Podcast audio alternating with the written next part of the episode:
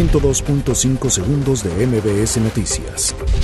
La Secretaría de Salud confirmó el miércoles que falleció la primera persona a causa del coronavirus en México.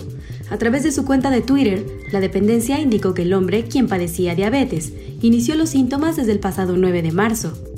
Debido a la pandemia de coronavirus, los mexicanos han salido a comprar comida, productos no precederos, papel de baño y artículos de higiene, como manera preventiva ante la baja actividad que se espera a partir del próximo viernes. Empresarios chinos donarán a México cubrebocas y pruebas de detección de COVID-19. El Senado de la República avaló un acuerdo para permitir que sus trabajadores mayores de 65 años, mujeres embarazadas o en lactancia, madres con hijos menores de 8 años y personas con factores de riesgo específico puedan ausentarse de sus labores en la Cámara Alta. De febrero a la fecha, cuando se reforzó la vigilancia sanitaria en el Aeropuerto Internacional de la Ciudad de México, derivado de la contingencia por COVID-19, no se ha detectado ningún caso sospechoso de esta enfermedad durante las revisiones que realiza personal de la Unidad de Sanidad Internacional.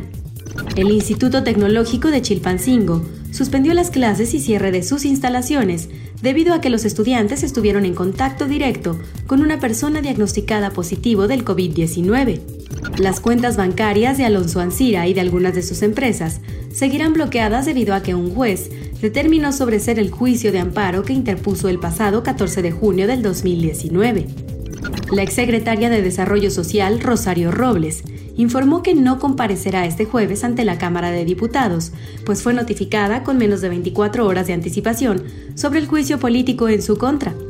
Un tribunal de enjuiciamiento declaró culpable a Juan Carlos Moreno Ochoa, alias El Larry, por el homicidio de la periodista Miroslava Bridge, registrado el 23 de marzo del 2017. El miércoles se registraron tres incendios en las instalaciones del CCH Sur, plantel de la UNAM, que está tomado por estudiantes encapuchados desde el pasado 5 de febrero. En un comunicado, la universidad informó que los siniestros se localizaron en oficinas y cubículos en los edificios. 102.5 segundos de MBS Noticias.